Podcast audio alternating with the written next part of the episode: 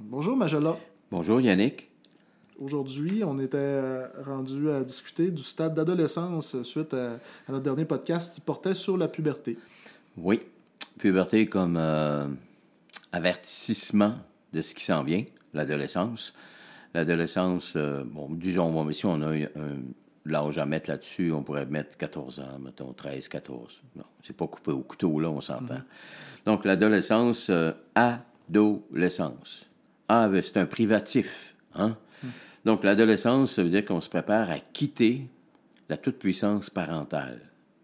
De 0 à 14 ans, les parents sont comme tout puissants. On n'a pas encore, on vient de développer la pensée rationnelle. Ils pensent pour nous autres. Le tonnerre, c'est peurant. La sexualité, c'est sale. Les parents, ils pensent pour nous. OK? Donc là, on a atteint la pensée rationnelle. Ça ne veut pas dire qu'on va l'utiliser comme il faut. Mais là, on se prépare à quitter parce que là, on peut se reproduire. La reproduction, c'est tout qu'un phénomène. On peut se reproduire. Donc là, on doit quitter la toute-puissance parentale qui nous protégeait de quoi? De l'insécurité et de l'angoisse. C'est le rôle du système parental. De, de- de notre propre impuissance. finalement. Exactement. Et là, on arrive à l'adolescence, mais on arrive avec quoi? On arrive comment? Est-ce qu'on a subi des traumatismes? Si à trois mois, rappelez-vous, si ton petit frère est mort de leucémie, tes parents étaient à Sainte-Justine, si à quatre ans, ton père est mort d'un accident d'auto, si à sept ans, ton frère de 15 ans, tu l'as trouvé pendu dans le garde-robe. Bon, écoutez, là, euh, les abus sexuels. Donc, on arrive à l'adolescence, on doit s'en aller vers le monde. Attention, là. C'est un gros test, là. Là, on, on est en train de tester hein, tous les acquis qu'on a eus, à tous les stades. Tester si notre, notre bagage est bon. Exactement. C'est un fichu OK? Et c'est pour ça que euh, Gregory Bateson, à l'école de Palo Alto, euh, il dit euh, souvent, on arrive là, on est, on est the edge, on est sur un tranchant, on regarde tout le milieu parental, familial, on regarde ce qu'il y a en avant, et là, il faut faire un choix, là. Et c'est pour ça qu'il appelle ça la double contrainte. OK? Et si l'enfant est tellement incapable de se décider, ben, on a ce qu'on a chez le garçon, on a l'ébéphrénie, qui est une forme de schizophrénie. Et chez la jeune fille, il y a une autre psychose, c'est la maladie, euh, l'anorexie. Hein? Bon. Donc, ça, c'est les, limites extrêmes, là. Mais on sait très bien qu'à l'adolescence, euh, il y a beaucoup de pathologies qui se développent. L'alcoolisme, généralement, la, drogue, l'alcoolisme, ça arrive pas à 40, 50 ans. Généralement, c'est l'entrée dans... Bon, on peut aller chercher une recherche de toute puissante substitutive. OK? On, coupe, on se coupe la toute puissance parentale. Mais là, si on fait le choix de, oui, on n'est pas schizophrène, là, bon, ben là, on va se trouver des fois un substitut de toute puissance. Ça peut être la religion. Des sectes, il y a 2000 sectes au Québec. hein? Ça peut être la religion. On va aller chercher une sainte famille. Et les femmes prennent Jésus comme époux, là. Et les hommes ont, ont la Sainte Vierge comme mère L'armée, l'armée. Et vous avez l'armée, c'est une famille, l'armée, ça se tient, là, OK?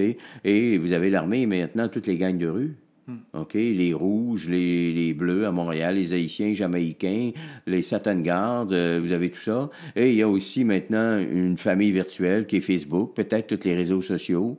Euh, vous avez l'alcool, la drogue, vous avez aussi le mariage. Il y a des gens qui vont arriver, la première personne qu'ils vont rencontrer, c'est couler dans le béton. Et pourtant, ils vont reproduire le modèle parental, où il y a eu de l'alcoolisme, il y a de l'alcoolisme, il y a eu de l'abus, il y a de l'abus. Ben, c'est sûr, reproduire le passé, ça a un avantage. c'est sécurisant. C'est sécurisant. On tombe dans du pareil. OK? Et après ça, il y a le sport. Vous et moi, on a tous joué du ballon prisonnier, de la canisse cachette, on jouait du bâton dans les rues, là. Bon. Mais aujourd'hui, euh, les jeunes s'entraînent. Écoutez, on a diagnostiqué des dépressions à 6 ans chez des enfants, là. Il y en a qui, ça fait déjà deux ans qu'ils se lèvent à 5h30 du matin pour aller à l'aréna, là, OK? Ou au centre de ballet, de jazz, je sais pas quoi. Donc, là, il y a le sport. Là, aujourd'hui, on s'entraîne, euh, les parents se battent dans les arénas, on s'entraîne pour faire les, Jeux du Québec, les Jeux panaméricains, les Jeux olympiques, vous avez vu, ça va être les Jeux olympiques, c'est complètement fou. L'année passée, ça, ça a coûté, la dernière fois, il y a 4 ans, 52 milliards en Russie, là. Puis il y a du monde qui crève de faim, là, OK? Bon, donc, le sport. Oui, c'est beau, le sport. Faire 3-4 heures de vélo, tu sais, bon, par semaine, c'est correct, mais faire 30 heures, 40 heures de vélo, hmm, tu sais, bon, c'est dangereux. Là. Quelqu'un comme Pierre Lavoie qui fait beaucoup de sport, euh, Oh. à un moment donné, ça- est-ce que ça devient constructif ou euh, c'est c'est quelque Ben, chose, une lui- fuite? euh, Lui-même, c'est correct parce que là-dedans, il a sublimé quand même la mort de ses deux enfants. Là, Mm-hmm. OK? Bon, mais je pense qu'il y a eu des critiques récemment. Là, Oui. OK? Il y a peut-être des choses là, à questionner. Mais, mais c'est pas mauvais en soi. Mais il faut pas que le sport, il faut pas que ce soit une dépendance. Là. Mm. Il faut pas que ce soit une dépendance. Là. Moi, je, moi, je m'entraîne, je fais du yoga 6-7 jours par semaine le matin, 40 minutes. Mais si j'étais à Malbaie, au manoir Richelieu, avec ma blonde, ben écoutez bien, là, la marche là, d'une heure rapide, là, je marche trois, quatre fois par semaine, là, oubliez ça, là. Puis le yoga, c'est des fois, je l'oublie, là. OK? Il faut pas se sentir. Si vous vivez de la culpabilité par rapport à ça, vous avez un problème. OK? Et il y a des gens, beaucoup, qui en vivent. Donc, il y a toutes sortes de fuites, OK? euh, qui peuvent être euh, des remplacements de la toute-puissance parentale. OK? Donc, l'adolescence, c'est un test majeur. Majeur. OK? C'est là où on fait des apprentissages, on va connaître des filles, bon, on va en connaître plusieurs, bon, on butine, euh, c'est correct, c'est normal. Oui, il va y avoir des passes, il peut y avoir des épisodes de drogue, mais euh, légères, on va essayer, on va faire des affaires. C'est correct, là, OK? Mais euh, l'important, l'important, c'est il faut que les parents soient là. Ce qui fait qu'un enfant va se sentir, euh, bon, euh, il faut qu'il sente une assurance. OK? Oui, tu fais tes épreuves, il fait tes choses, mais si tu as besoin, mon fils, si tu as besoin, ma fille, on est toujours là pour t'aider. OK? Donc, ça, c'est important. La présence. La présence des parents et la non-culpabilité aussi. Ah, des fois, vous savez, les parents, par rapport à l'adolescence, je pense qu'on est dans le contexte. Je parle avec des parents, ils font des anachronismes, comme Freud disait. Les parents ont 40 ans, 45 ans. L'adolescent, il sort, il, il trinque, il prend un verre, il s'amuse avec ses amis. C'est la, c'est la Saint-Jean-Baptiste, tout ça. Il rentre à 4 heures, 5 heures du matin. Mais moi, je dis aux parents, quand vous aviez son âge, euh, qu'est-ce que vous faisiez? Vous, vous lisiez le bréviaire? Tu sais? Ben, fait qu'ils disent, ben, attention là, tu sais, lui, il- essayez pas de faire, de le faire maturer avant. Il, il est là, là, OK? Tout ce que vous dites, si tu as besoin, mon gars, appelle-nous comme à n'importe quelle heure. Il est 5 heures, on va aller te chercher. Sais, On aime mieux ça que tu t'en viennes avec un de tes amis qui est chaud. Ça, c'est ça, c'est être parental, OK? Mais il faut pas faire d'anachronisme.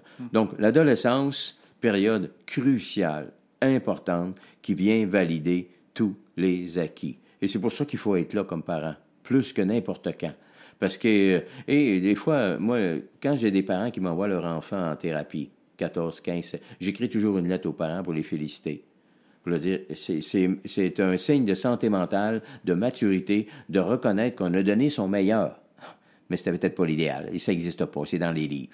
Donc, déjà de reconnaître que, oui, ça se peut que notre enfant a besoin, que, bon, et j'écris toujours une lettre aux parents pour les remercier, les féliciter au nom de leur enfant, là. Parce que c'est un signe de, de, de maturité, là.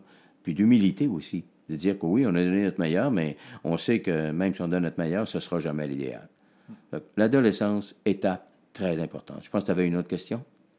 Non, ça complète. euh, Bon, écoutez, moi, ça, ça complète ce que j'avais à dire sur les stades de vie. Euh, il va y avoir d'autres choses qui vont enchaîner, euh, donc suivez-nous. Merci beaucoup. Merci à tout le monde.